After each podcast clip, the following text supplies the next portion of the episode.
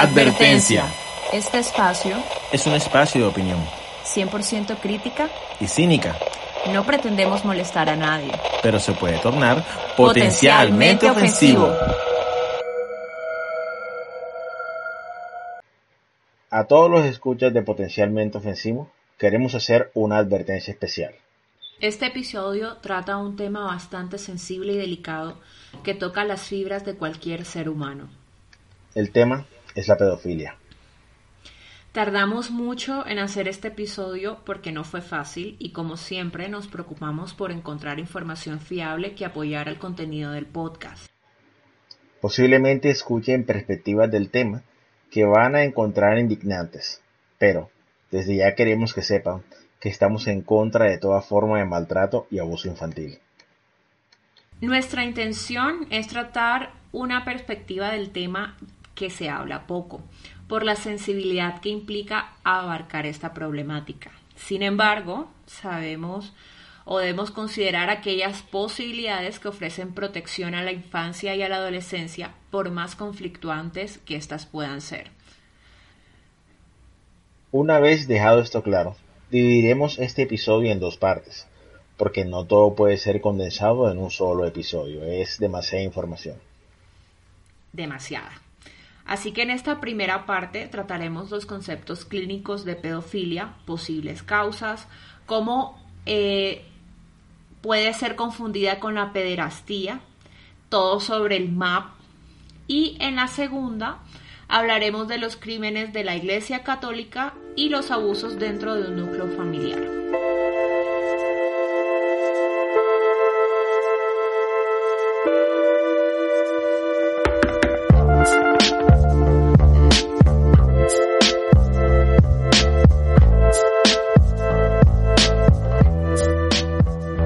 Está volviendo costumbre en nuestro podcast, es esencial el contexto antes de hablar del tema y dar una opinión o sentar una posición.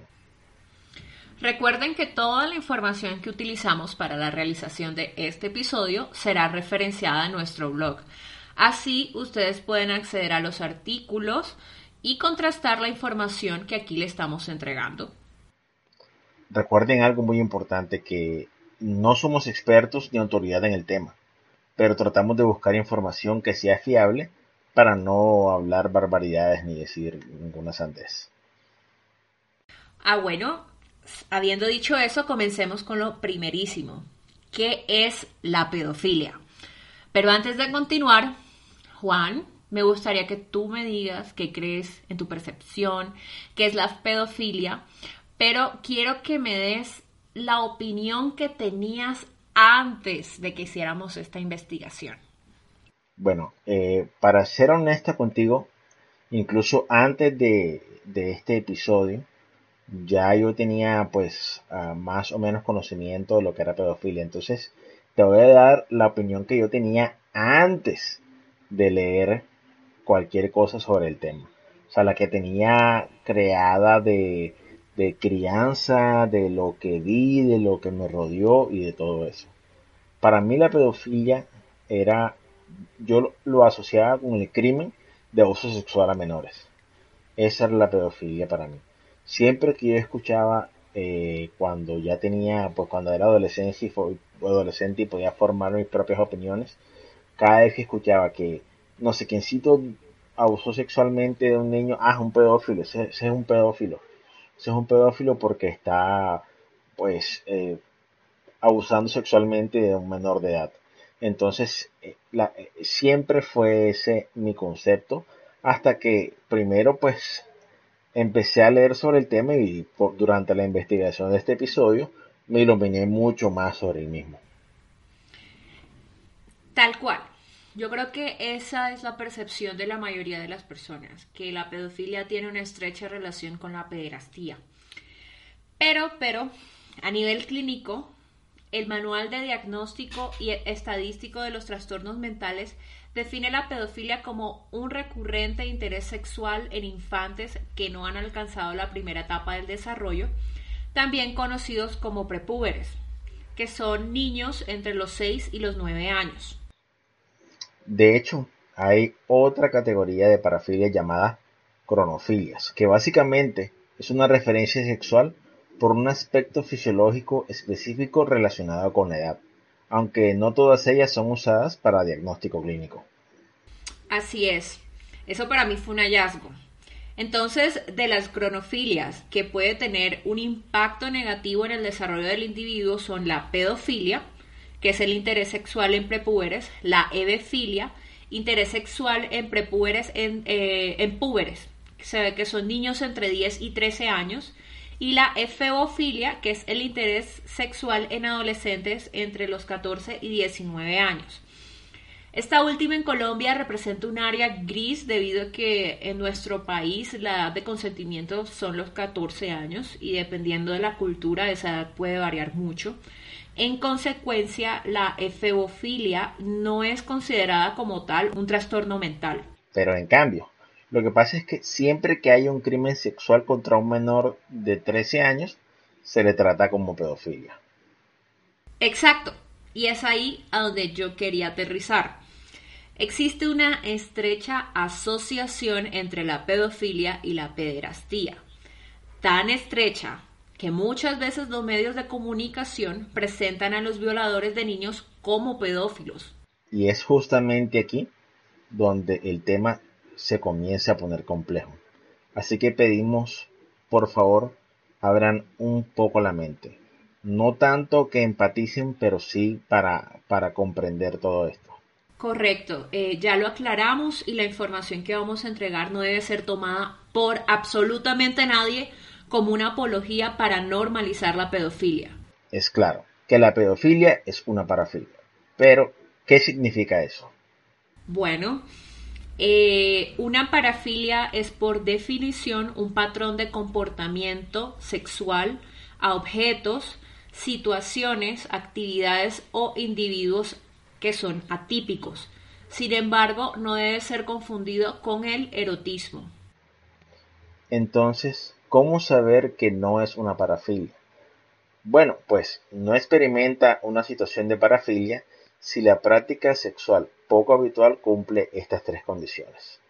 Número uno, estas prácticas sexuales no son la única forma con la cual la persona alcanza goce sexual y puede obtener un orgasmo sino que sean solo una forma de sexo casual, voluntaria y no indispensable ni obsesiva para la práctica sexual.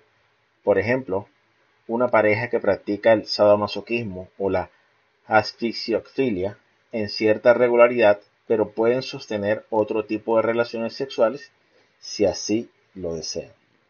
Número 2.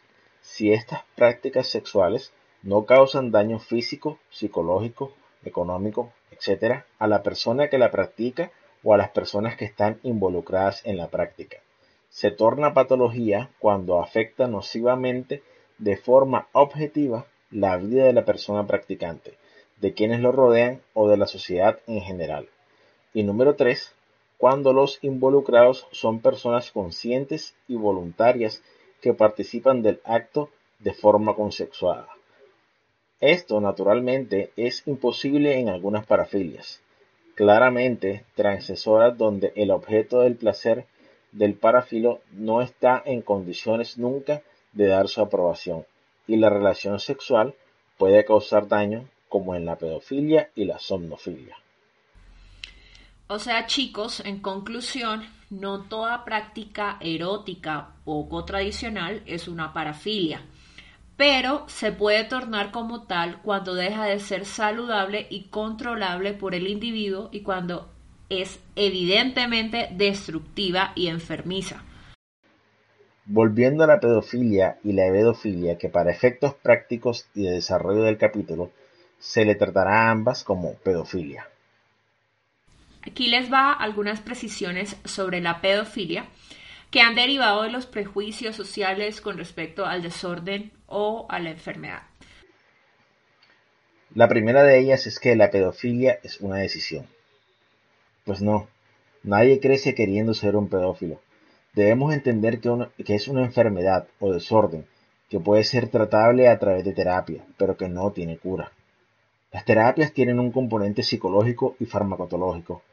El propósito es reducir los impulsos pedófilos de los pacientes.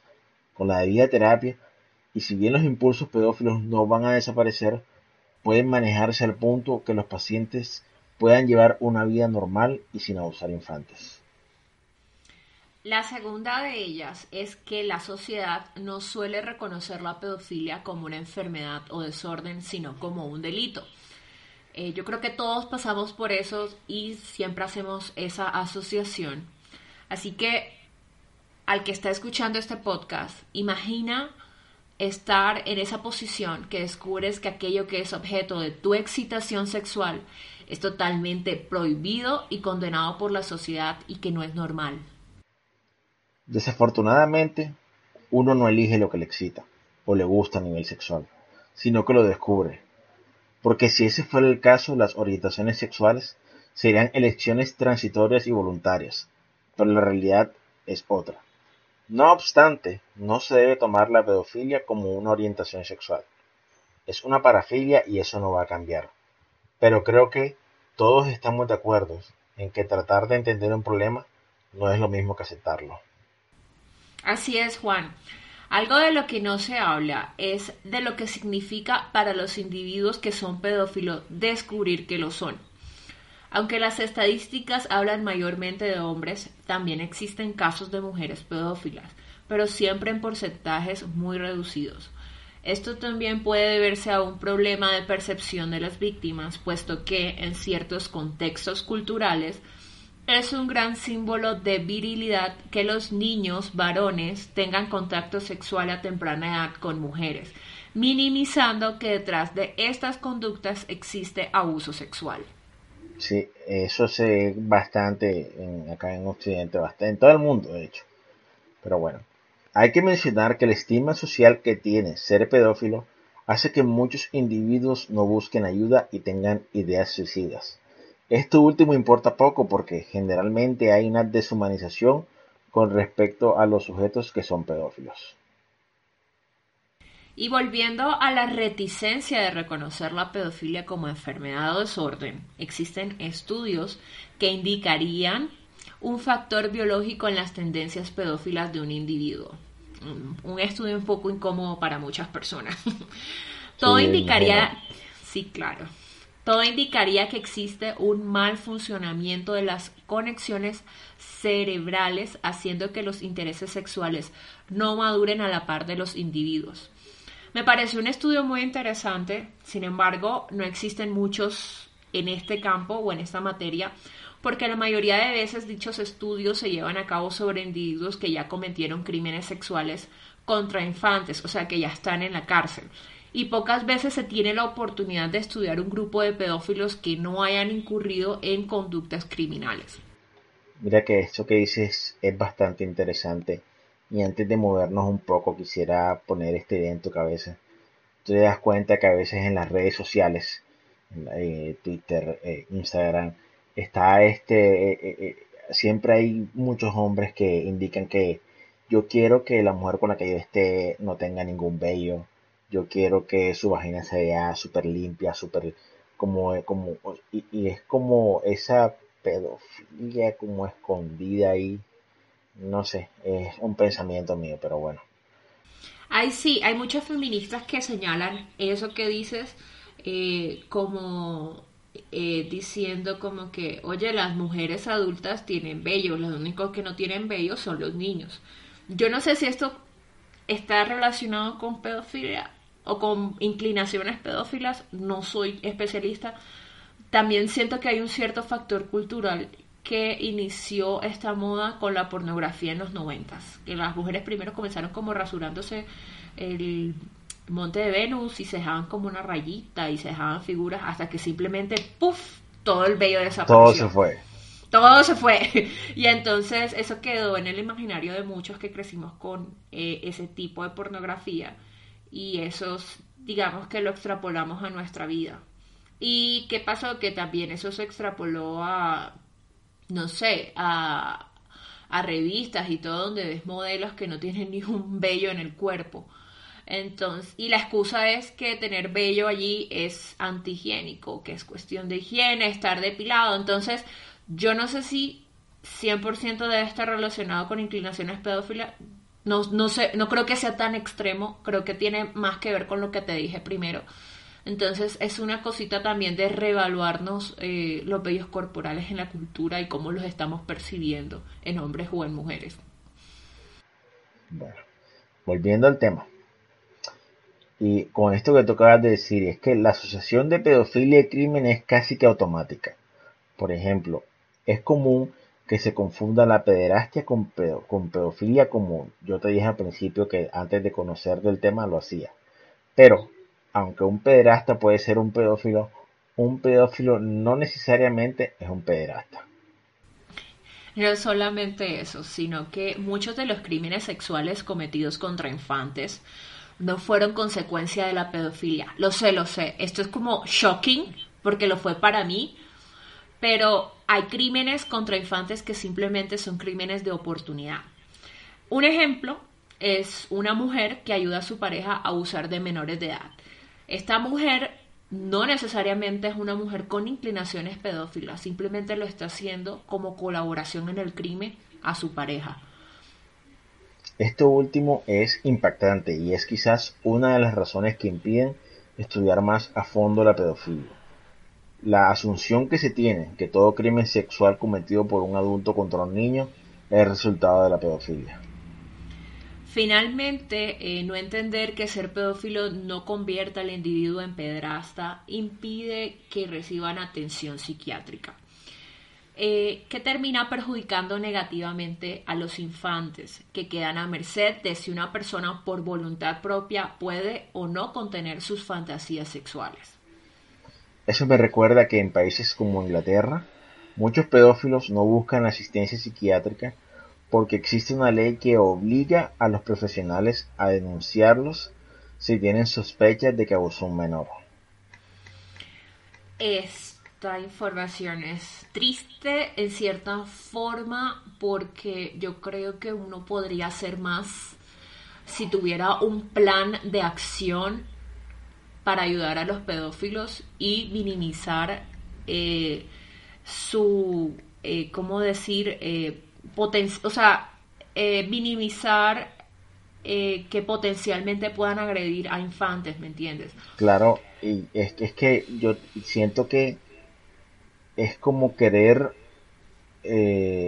detener el crimen antes de que se cometa, que de pronto es, es como algo muy utópico porque pues la idea es que si yo estoy viendo que este individuo tiene esto, yo como psiquiatra o psicólogo mi intención va a ser de que él mejore y, cambie de pronto eso. No coger y, oh, eres un criminal, o sea, Minority Report nos queda pequeño, déjame ya te, tiro al... Y siento que hay una violación al, al, al, a la, al acuerdo entre paciente y doctor ahí impresionante, pero bueno no, y también la presunción de inocencia, o sea, eres pedófilo y ya violaste niño. Mm, o sea, wait a second, necesito ayuda. Eh, es como lo de las drogas también, que, ha sido, por lo menos en nuestro país, el tema de las drogas ha sido muy mal tratado. Eh, y simplemente se ven a todas las personas drogadictas como criminales Correcto. Y la política de Estado está apuntando a la criminalidad y no ayudar realmente a las personas que son drogadictas. Y aquí estamos, con mucha gente drogadicta. Yo pienso que es un problema, más que de Colombia, es un problema de todo Occidente. En la, política de drogas que sea política criminalística en vez de una política de salud. Ya, yo pienso que el, abarcar eso sería de la de una forma de salud pública sería mejor tenemos muchas cosas y dejaremos de gastar tanta plata en una guerra que no vamos a ganar. Pero eso es tema para otro podcast. Exacto, pero es solo que quería hacer la analogía que este tipo de, eh, de leyes que obligan a los profesionales a denunciar a los pedófilos funciona un poco como una política criminal más que una política de salud pública. Así tal cual es. Y bueno, la tercera precisión es que no todos los pedófilos son abusadores de niños. Esta va muy ligada a la que mencionaste de que a nivel social pensamos que la pedofilia en sí misma como delito.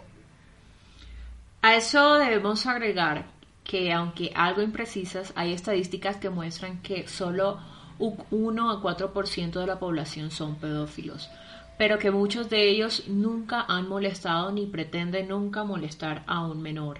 Y como ya lo mencioné antes, hay estudios que muestran que no todos los condenados por crímenes sexuales contra menores eran realmente pedófilos. Simplemente las víctimas eh, que eran menores de edad eran las presas más fáciles en ese momento. Y esto no significa que estaban satisfechos, o sea, estos crímenes contra los menores no significa que ellos estaban satisfaciendo una fantasía sexual, sino de otro tipo, eh, que probablemente estaba eh, relacionado con otro espectro u otro trastorno. Y todo esto puede ser muy complicado de entender, pero si simplemente seguimos cerrando nuestra mente, no podremos encontrar como sociedad una forma de manejar este asunto. Sí, eh, eh, es algo bastante complejo, porque ya de por sí es difícil entender todo este tema, sobre todo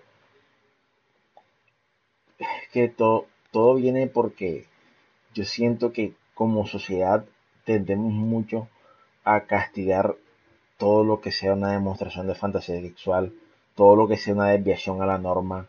Y entonces mucha gente empieza a... porque ahora mismo estamos hablando de, la, de pedofilia y de la pederastia, como la pedofilia es una parafilia de las personas que se excitan viendo actos sexuales entre menores de edad o mayor y menor de edad.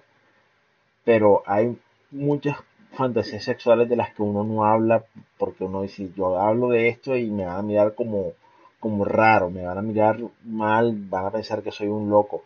Ahora imagínate una persona que se excita viendo niños sabiendo que eso está mal, pues menos habla. Sí, es complicado. Es que no me imagino ser pedófilo. Debe ser un infierno. horrible. O sea, y ser, y me refiero a ser un pedófilo de estos chéveres que no quieren lastimar niños, ¿no? O sea. Sí. Y ojo, o sea, porque yo, yo sé cómo suena esto que estamos diciendo. No somos pro pedofilia. Nos, o sea, quiero, quiero que quede claro que condeno la pedofilia y más aún la pederastia. Eh, me parecen actos horribles pero hay que tratar de entender para uno mejorar uno y tratar de comprender conceptos que se salen de la norma, que es algo completamente fuera de lo normal y que uno quiere tratar de ver cómo eso puede mejorar. Claro, yo no condeno la pedofilia porque entendiendo que es una parafilia y que es un trastorno, una enfermedad, las personas no eligen tenerlas. Sí condeno la pederastia y toda forma de abuso sexual contra un menor de edad. Eh, insisto en que debe ser muy difícil padecer o tener pedofilia, darte cuenta que esto es una realidad para tu vida y que no quieres de verdad hacer daño, pero que tampoco encuentras ayuda por ahí afuera. Entonces, eso. Bueno, siguiendo con las precisiones, eh, la cuarta de ellas eh, es que no existen leyes claras que ayuden a los pedófilos a conseguir un tratamiento psiquiátrico, pero suelen brindárseles eh, esa ayuda una vez que han cometido los delitos sexuales contra los menores. Un poco tarde si me lo preguntas. Sí, ¿qué para suele, Sí, suele ser una solución muy desacertada. Mira cómo crece y crece el contenido de pornografía infantil en Internet Chicos, este dato es súper desgarrador para mí y debo decirles ahora y admitirles que cuando yo estaba leyendo el artículo sobre pornografía infantil, lloré muchas veces, tuve que parar. Esa es una de las razones por las que nos tardamos en hacer en este episodio. Ah, fue horrible investigar para este episodio, fue lo peor. sí, o sea, yo me río, pero realmente no me causó risa. Yo, yo leía y, y, y, y me quebraba en llanto, rompían lágrimas, yo no podía entender que esto estuviera pasando. Pero chicos, para el 2018 habían más de 45 millones de contenido pornográfico entre videos y fotos de infantes siendo física y sexualmente abusados. Estamos hablando de niños que vienen de rangos de bebés, literalmente, que no han cumplido el año, hasta los 13, los 14 y los 15 años. Estamos hablando de esos rangos de edad. Hay millones y millones de materiales y este material se, suele esconder en la deep web. esta gente se eh, busca como la sofisticación para tratar de acceder a ese material. Eh, cambian VPN, esconden un servidor dentro de un servidor. Es que es absurdo todo lo que hacen para mantener sus foros donde comparten el material y, para, y a veces para pertenecer a estos foros tú tienes que compartir material abusando un niño. O sea, es terrible. O sea, es que Y entonces, ¿qué pasa? ¿Qué situación se genera al, al, ellos no tener ayuda? Ellos son los que crean sus redes de ayuda, que me parece pésimo, porque tú no puedes, o sea, yo, imagínate, yo una drogadicta ayudar a un drogadicto o un alcohólico ayudar a un alcohólico. Un asesino ayudar a otro asesino y vamos a dejar de matar juntos. Exacto, o sea, no tiene sentido.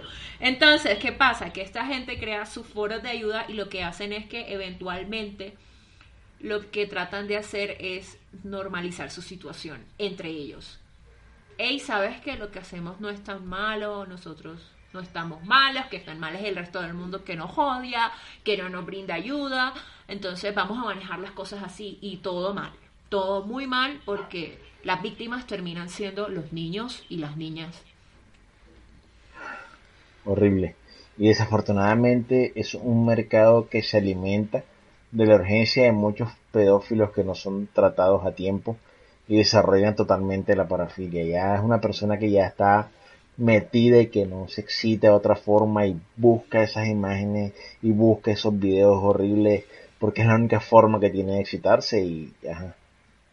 Sí, lo peor del caso es que muchos pedófilos que sucumben a sus deseos, eh, pero creen que tocar a un niño es demasiado, justifican el ver pornografía infantil como una actividad que no deja víctimas. ¿Por qué? Porque lo, como ellos lo ven es como que yo no soy el que le estoy haciendo daño a ese niño en ese video. Yo solo estoy usando ese video para desahogarme sexualmente. Eso es como ellos lo ven. Entonces, sabemos que esta es una afirmación completamente errada y muchos de los videos o fotografías muestran infantes, infantes siendo brutalmente torturados. Un niño o una niña tuvo que desaparecer para que ese contenido exista. Una familia perdió uno de sus hijos.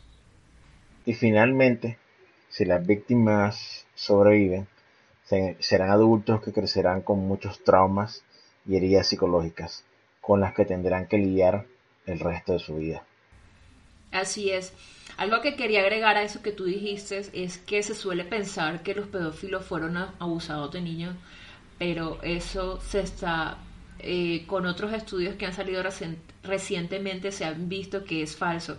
Lo que es más común es que las personas que abusen niños y que fueron abusadas de, de infantes no sean pedófilos. Qué, interesante eso, ¿verdad? Sí, de hecho. Bueno, eh, hay una pequeña luz al final del túnel. Eh, me leí un estudio sobre la terapia de aceptación y compromiso AST sobre un paciente diagnosticado con pedofilia que dio excelentes resultados. El estudio completo lo dejaremos en las referencias del episodio como ya les dijimos, pero trataré de resaltar lo más importante. Primero que todo, el individuo estaba apenas en la génesis del desorden, o sea, llevaba experimentando unos seis meses de los impulsos pedófilos. Gracias a ese temprano diagnóstico y que el paciente buscó ayuda a tiempo, se pudo llevar a cabo la terapia con éxito. Nuevamente, el éxito no es que esté definido por la eliminación de la pedofilia, porque eso es prácticamente que imposible. imposible. Sí, sino que a pesar de esta, el paciente puede llevar una vida normal sin hacer daño a menores ni consumir pornografía infantil, lo cual eso es un gran logro. Claro. Eh, y segundo, el tratamiento permitió demostrar que los pedófilos sienten en realidad mucha culpa y remordimiento por ser como son, contrario de que se piensa que son monstruos sin alma y bueno. Es difícil porque los medios de comunicación se han encargado de deshumanizar estos individuos y el resultado ha sido una sociedad que asocia la palabra pedofilia con abusador de niños. Sí, y que claro, la pedofilia es un término clínico que se usa para definir la parafilia, pero en el argot popular es básicamente la etiqueta que usamos en los criminales que abusan infantes, haciendo que la palabra tenga una connotación totalmente negativa. Siempre que hay un pederasta, el pedófilo que abusó, este pedófilo que vino y abusó este, siempre. Y uno lo puede ver en titulares, fácilmente. Eh, a manera de conclusión, eh, dos cositas muy interesantes del estudio fueron que se hacía la salvedad que es mucho más difícil tratar a una persona con pedofilia que ha materializado sus fantasías haciendo daño a un infante y que existe una mayor chance de éxito si el individuo a tratar tiene un alto coeficiente intelectual o está bien educado, lo cual me pareció también muy interesante. Sí, es súper raro esto. Es, o sea, si la persona es inteligente, o sea, tiene un, está muy bien educado, hay, es, tiene más chances de superar esa, o pues de llevar una vida normal después de la de la, de la, terapia. Sí mira como lo ponían era eh, como lo ponía era que el psicólogo o sea la terapia tenía como muchos ejemplos y analogías. Entonces una persona con un mayor eh, tenía muchas metáforas ejemplos y analogías ya o sea ellos trataban de mm, cuando trataban de hacer la terapia como tratar la situación del paciente de forma indirecta haciendo algún tipo de metáfora. No sé si me hago entender. Igual ustedes pueden verificar y checar el estudio, se lo vamos a dejar en las notas. Y entonces, ¿por qué el alto coeficiente intelectual era determinante? Porque obviamente un individuo que tiene una alta educación va a tener una mayor capacidad de entender estas metáforas. Claro, claro, sí. Tiene, y tiene mucho sentido eso, de hecho para un, digamos un tema tan complejo, pero bueno. Y bueno, por último, la quinta precisión es que como sociedad no sabemos qué hacer con los pedófilos. Actuamos de forma reaccionaria cuando vemos una noticia sobre abuso sexual infantil, enseguida buscamos antorchas y trinches, pero no estamos usando esfuerzos para crear estrategias y evitar que esto pase. Nunca hay prevención, nunca hay, tú sabes que la salud mental en Latinoamérica en general es una broma. Eh, eh, nunca se trata en serio. Eh, incluso hablando de depresión, hay, hay papás que piensan que sus hijos deprimidos lo que son es flojos. Y ahora imagínate un tema tan complejo como, como, lo que, como el que es la pedofilia. Peor aún. Es muy cierto, o sea, y lo peor es que los pedófilos existen y no se van a desvanecer con penas maduras, ni con castración química, ni con pena de muerte. Lamento informarles a las personas que me están escuchando y son pro pena de muerte que no, eso no va a hacer que los pedófilos desaparezcan. Eh, nuevamente, no podemos atacar una problemática si no la entendemos. Actualmente los pedófilos tienen comunidades de ayuda en donde se asocian para darse apoyo mutuo. Eh, se llaman a sí mismos pedófilos virtuosos. En inglés, virtuous pedophile. Eh, muchos de ellos eh, no encuentran ayuda institucional por el estigma que conlleva padecer el desorden y ser mirados como criminales. Y muchos de ellos no quieren hacer daño a infantes y son conscientes de que están enfermos. Como sociedad no debemos normalizar la pedofilia como orientación sexual, pero sí como desorden o enfermedad. Solo así podremos crear estrategias para que disminuyan los delitos que atentan contra el desarrollo sexual de los infantes. Es importante esa última parte. Una cosa es la educación sexual otra cosa es la sensualidad y el erotismo. Debemos de dejar de tenerle miedo a que los niños sean educados sexualmente desde pequeños, conforme vayan pasando sus años, en una educación pertinente. Totalmente de acuerdo. Creo que también tenemos esta, no sé, esta tendencia a anular la sexualidad de los niños, como si los niños no fueran seres sexuales. Ojo, ojo, ojo. Y quiero ser muy clara con esto porque no quiero que sea mal interpretado. Obviamente, eh, el espectro sexual de un niño no es el mismo que el de un adulto. Jamás. Jamás. Tú estás en una etapa de desarrollo, de maduración y de descubrimiento. Pero tienes que ser guiado, tienes que ser guiado para que vayas entendiendo las cosas que te van ocurriendo. Y eso no sucede. Por eso también siento que los niños son presas muy fáciles de manipular por parte de las personas que agreden sexualmente niños, claro, eh, porque los niños no se les enseña, mira, sabes que te toques aquí y bueno, y si sientes esto, es, es por esto o aquello, una dirección, pero no dejes que alguien más lo haga por ti. No puedes, o sea, necesitamos guiar a los niños, necesitamos entender que los niños también son seres que están, eh, o, sea, somos nosotros mismos, nosotros mismos fuimos niños. O sea, hazte la pregunta, ¿tú de verdad no tuviste curiosidad sexual cuando tenías 5 años, 7 años, 6 años, 8 años, 9 años? Todos las tuvimos. Y en cada etapa es diferente. Claro, y algo de lo que tú dijiste ahí que me parece muy importante recalcar, muchas veces cuando una mamá descubre que el niño se está tocando, lo que hace es avergonzarlo. Cuando al niño lo avergüenzan, él siente pena hablar de todo lo relacionado con ese tema. Y siendo víctima de, de pederastia, el niño lo va a callar por la misma vergüenza que tiene al relacionarlo con eso. No sé si eso sea completamente cierto o científico, pero es algo que pasa como acabas de decir, a los niños, los seres humanos son seres sexuales, de nacimiento hasta que mueren. Y el ser humano bien educado, con, hay etapas en las que ellos pueden saber ciertas cosas y pues eh, guiarlos a que tengan una, una relación muy sana con respecto a su sexualidad. Y recuerden, esto es importante y no me voy a cansar de repetirlo.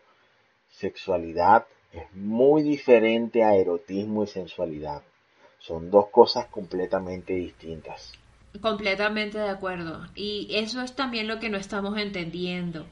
No estamos entendiendo la sexualidad infantil porque queremos darle una perspectiva adulta. No podemos hacer eso. O sea, no puedes hacer eso. Entonces, por eso es que eh, en vez de guiar correctamente a un niño, lo que hacemos es causarle eh, vergüenza, lo que tú dices.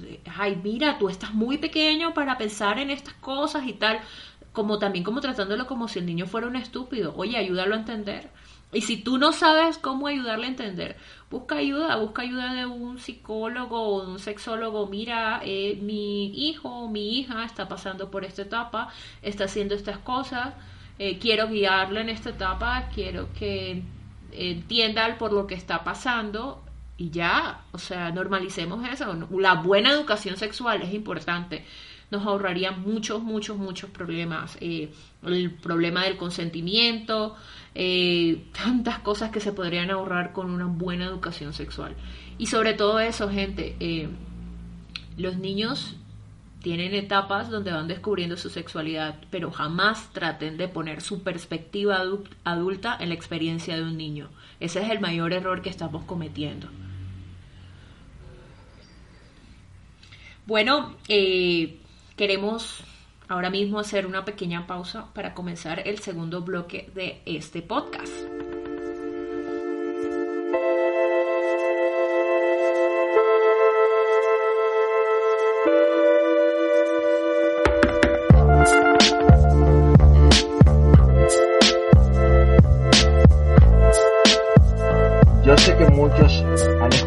algo llamado MAP, M-A-P, o que existe un movimiento llamado MAP. Que supuestamente es un movimiento que se ha consolidado para luchar por el reconocimiento de la pedofilia como orientación sexual y su inclusión al movimiento LGBTIQ.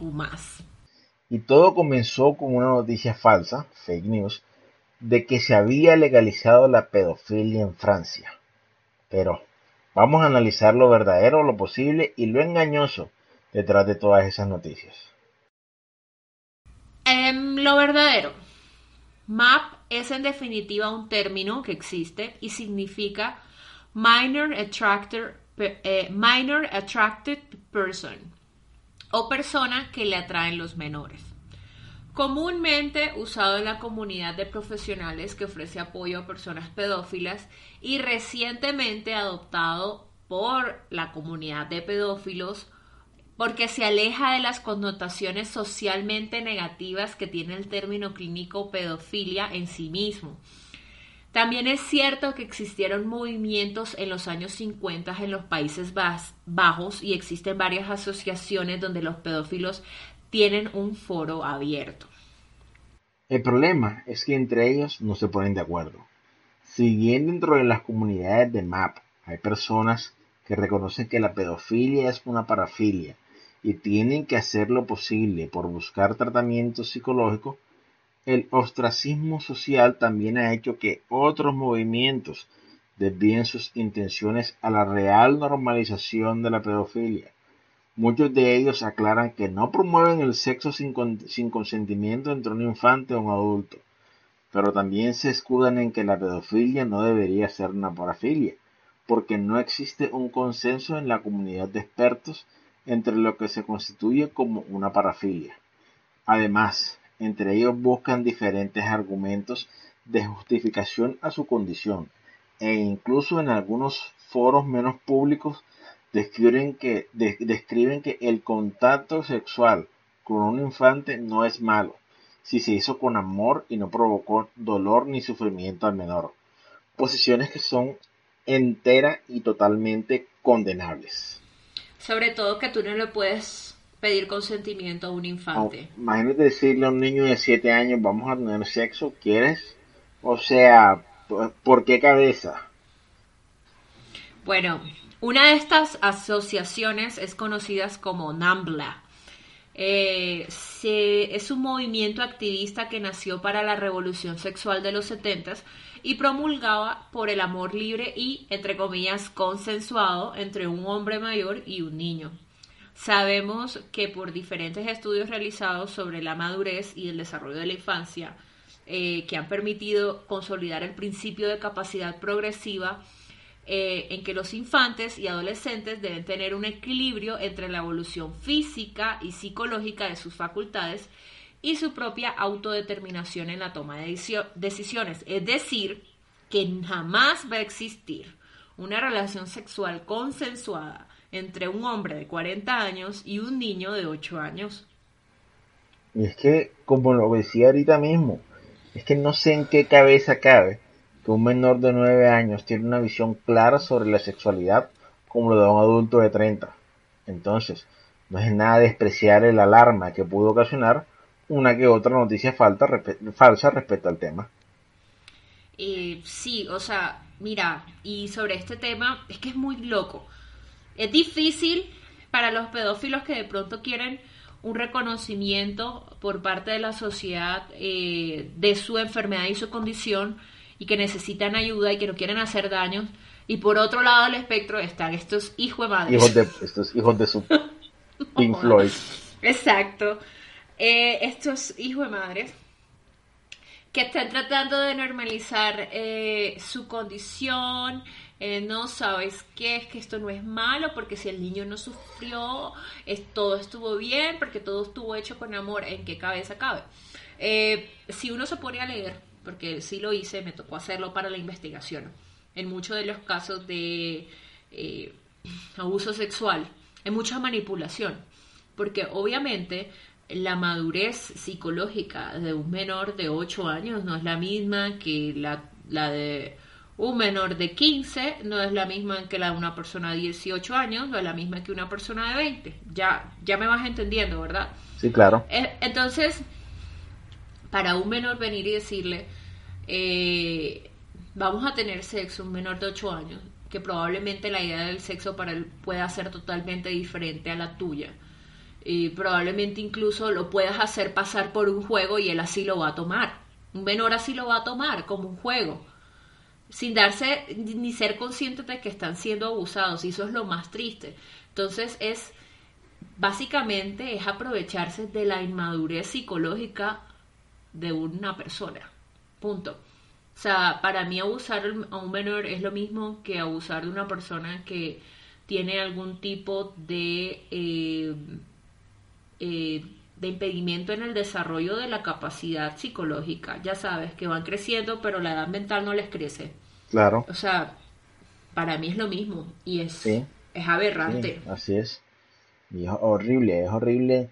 Y, y, ajá, como estabas diciendo tú ahorita mismo, imagínate tú ser pedófilo y estar luchando en contra de eso y empezar una asociación y vamos a vamos a hacer, vamos a quitarnos este estigma, pero vamos a luchar contra esta parafilia, vamos a hacer estas asociaciones para que venga un subgrupo de hijos de su madre a decir, hey, no, esto es normal, esto, esto es bacano, esto es lo mejor que hay, esto es bonito, esto es hermoso.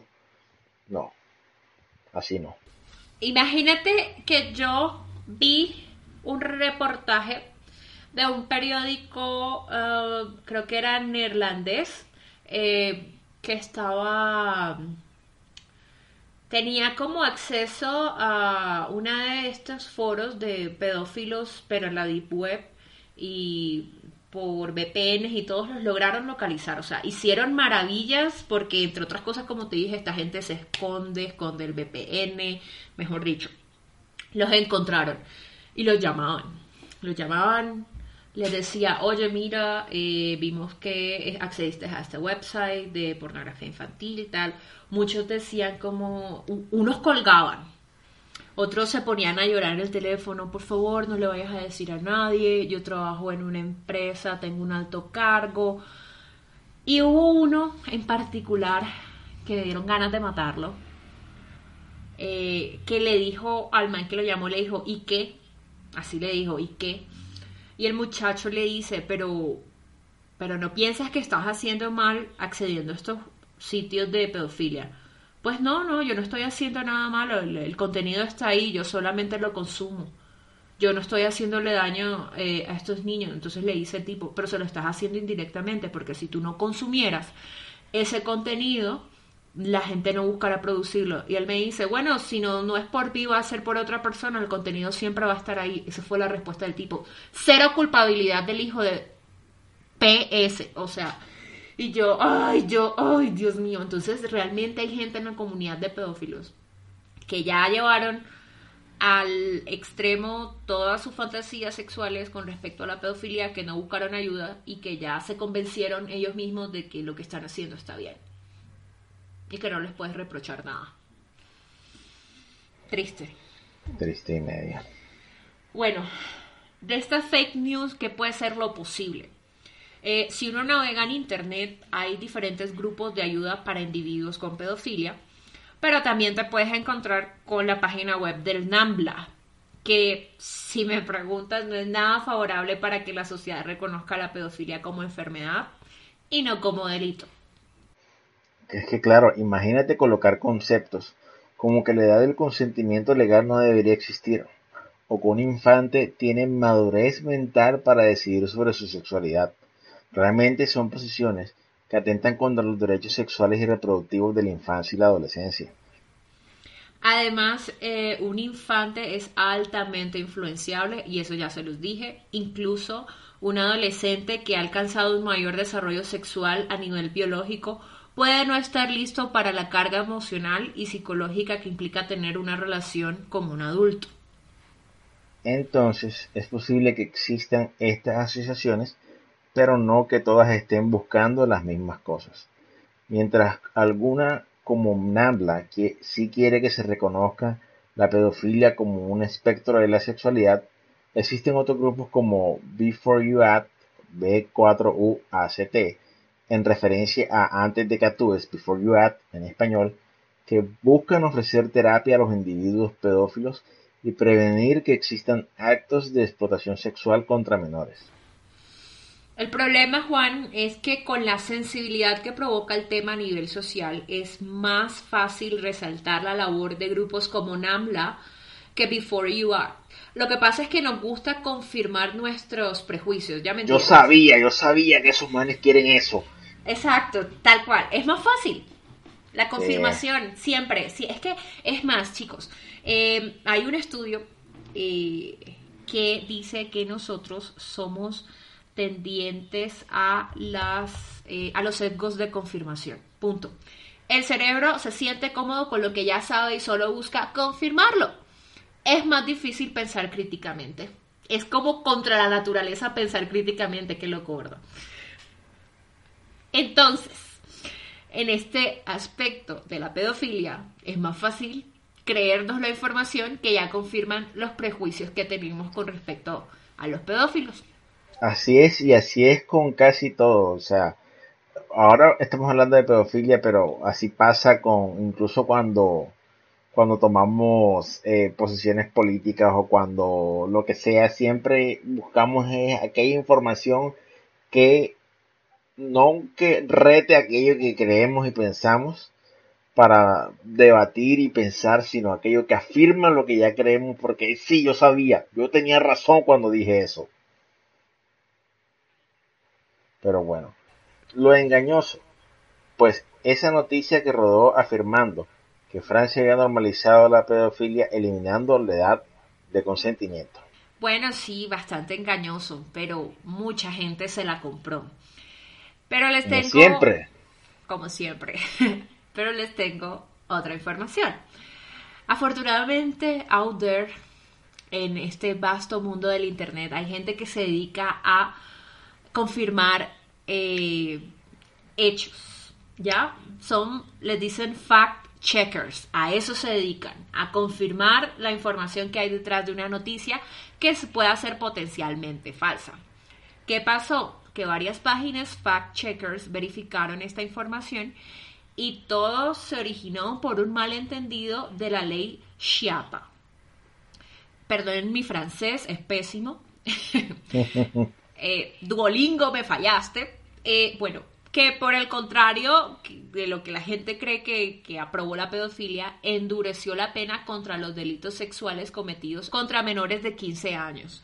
Todo el malentendido se dio porque se quería incluir una presunción de no consentimiento en el contacto sexual que un adulto pudiera tener con alguien menor de 15 años, que terminó siendo eliminada por el Consejo de Estado francés por inconstitucional. La presunción de no consentimiento eh, buscaba a partir del principio que en una relación sexual con un adulto, el menor de 15 años no otorgó su consentimiento y por ello se consideraba automáticamente una violación sexual. Sin embargo, al remover esta presunción de la ley, no se abrió la puerta a la normalización de la pedofilia, como muchos dicen, porque todo acto sexual, ya sea violación o no, de un adulto con un menor de 15 años está penado por la ley francesa, incluso antes de la ley Chiapa. Además, el nuevo texto endureció las penas en caso de que exista una, entre comillas, infracción sexual. Entonces, para que lo entiendan mejor, con el Código Penal francés define la violación a un menor como cualquier acto de penetración sexual de cualquier naturaleza cometido sobre otra persona con violencia, coacción, amenaza o sorpresa. En este sentido, para que un juez determine que hubo violación, tiene que demostrarse que hubo violencia, coacción, amenaza o sorpresa, incluso para un niño menor de 15 años. Si se demuestra la violación a un menor, se castiga con 20 años de prisión. Por otro lado, en aquellos casos en que la violación a un menor de 15 años no pueda ser demostrada, es decir, cuando no haya pruebas de violencia, coacción, amenaza o sorpresa, la infracción sexual era penada con 5 años de prisión y una multa de 75 mil euros mientras que con la nueva ley eh, la pena aumenta a 7 años de prisión y 100 mil euros, o sea que dicha presunción estaba de más. Y no, nunca anuló la edad de consentimiento en Francia, eso fue totalmente falso.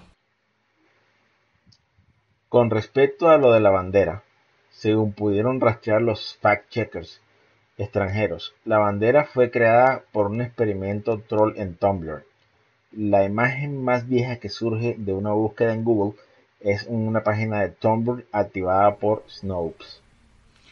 Sí, con respecto a esto, era una persona que tenía un perfil pro pedofilia, en realidad Eh, y entonces dijo que como los eh, era el mes del orgullo, ellos tenían derecho a tener una bandera.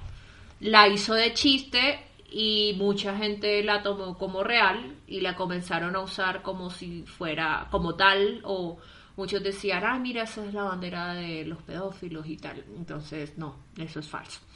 Entonces es obvio que toda la confusión ha sido aprovechada por movimientos de derecha para desacreditar la lucha de los colectivos que conforman la comunidad LGBTIQ quienes han tenido que aclarar que no apoyan ninguna forma de abuso contra infantes y adolescentes. Bueno, eh, ¿qué te ha parecido la nueva información sobre la pedofilia como enfermedad o trastorno? Que no se, no se habla de ella como en ese sentido. Eh, pues bastante interesante, pues ya al leer e investigar para este episodio aprendí cosas que complementaron muchas cosas de, la que ya, de las que ya yo sabía.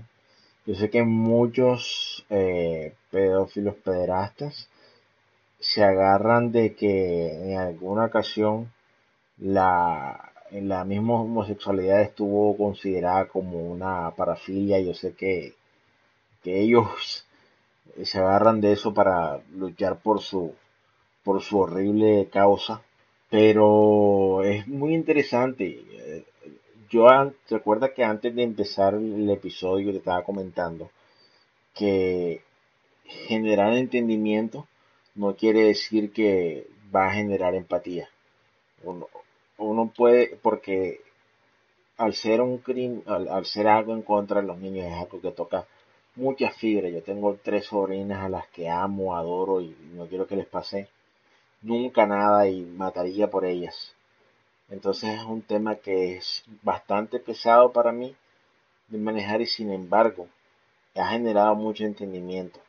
No empatía porque eh, de pronto más adelante con más entendimiento, conociendo más, pueda yo generar empatía ante una persona porque obviamente no controla sus impulsos.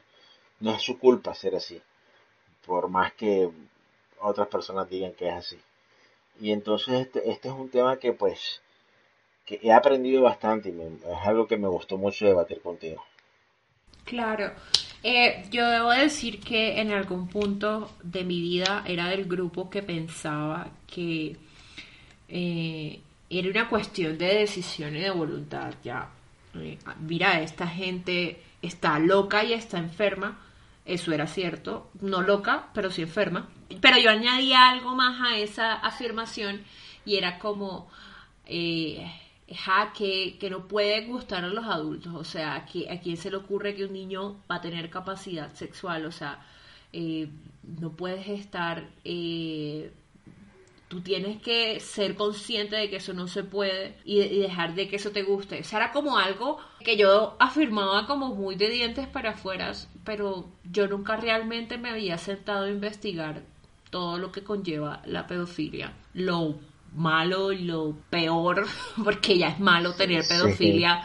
O sea, no, no sé si lo mencioné a lo largo del episodio, pero son personas que tienen tendencias suicidas constantemente, viven deprimidos, sobre todo aquellos que no quieren hacer daño y siente que son como algún tipo de error en la Matrix y que no deberían existir, ¿me entiendes? Es muy fuerte eso.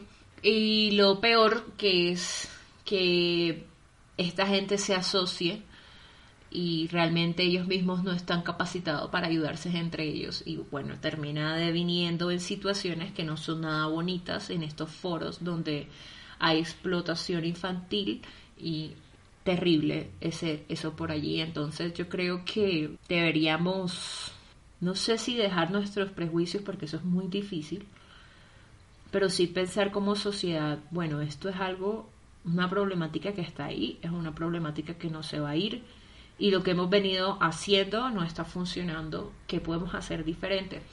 Y si a ustedes les da más curiosidad, eh, yo les aconsejo que busquen sobre este tema Alemania, Alemania siempre siendo un ejemplo.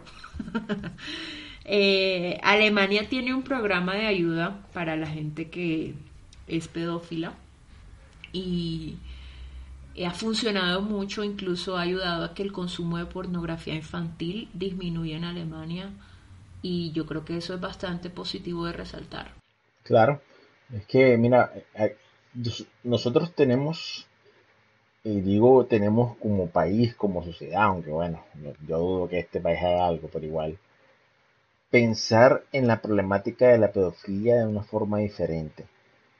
Dejar de atacarlo como un crimen o como y dejar de utilizar la palabra pedofilia, pedofilia o pedófilo para para singlado o para hablar de un criminal que, que comete pederastía. Ya nos, el, el, ejemplo más claro que tenemos lo tenemos, o sea, ya lo hablamos durante el episodio que es la política de droga que tenemos por andar haciendo el favor a Estados Unidos. Porque no es más que eso. La, aquí la política de drogas en Colombia es en favor que le estamos haciendo a Estados Unidos. Y una lucha, una guerra y una gastadera infinita de dinero que no resuelve nada. Tú lo hablaste, la pena de muerte y las penas más fuertes, eso no reduce la criminalidad en ningún sentido. Eh, ya está demostrado estadísticamente que las penas de muerte para asesinos eso no, no, hace que se dejen de matar. Entonces tenemos que ver, analizar la problemática a fondo y decir, lo que funciona es esto y seguimos estos pasos. Así es. Bueno, ¿qué podríamos rescatar de todo lo que hemos hablado? bueno, yo creo que como sociedad tenemos que observar que la forma como estamos abarcando la pedofilia no ha sido la mejor, como ya lo hemos estado hablando. Los pedófilos son personas enfermas y como cualquier enfermo necesitan tratamiento para poder tener una mejor calidad de vida. Eh, yo creo finalmente que nuestra prioridad siempre debería ser proteger la infancia y la adolescencia. Y si como sociedad podemos adoptar medidas que ayuden a prevenir o evitar cualquier tipo de exposición al maltrato y abuso, creo que tendríamos que propender a ello. Y como te lo dije hace unos momentos, yo creo que estamos manejando este tema, como Estados Unidos está manejando el tema de las drogas, y pues todos hemos visto cómo, qué bien les ha ido. Y bueno, escucha, si han llegado hasta aquí, queremos saber qué opinan del tema. ¿Estarían abiertos a la posibilidad de que se crearan políticas públicas que ayuden a los pedófilos a obtener tratamiento? Recuerden seguirnos en las redes sociales, Instagram, Twitter y Facebook. También no dejen de dejar su opinión en nuestro blog. Si te ha gustado este episodio, escucha ediciones anteriores y compártelo con tus conocidos. Ayúdanos a crecer. Hasta luego. Bye.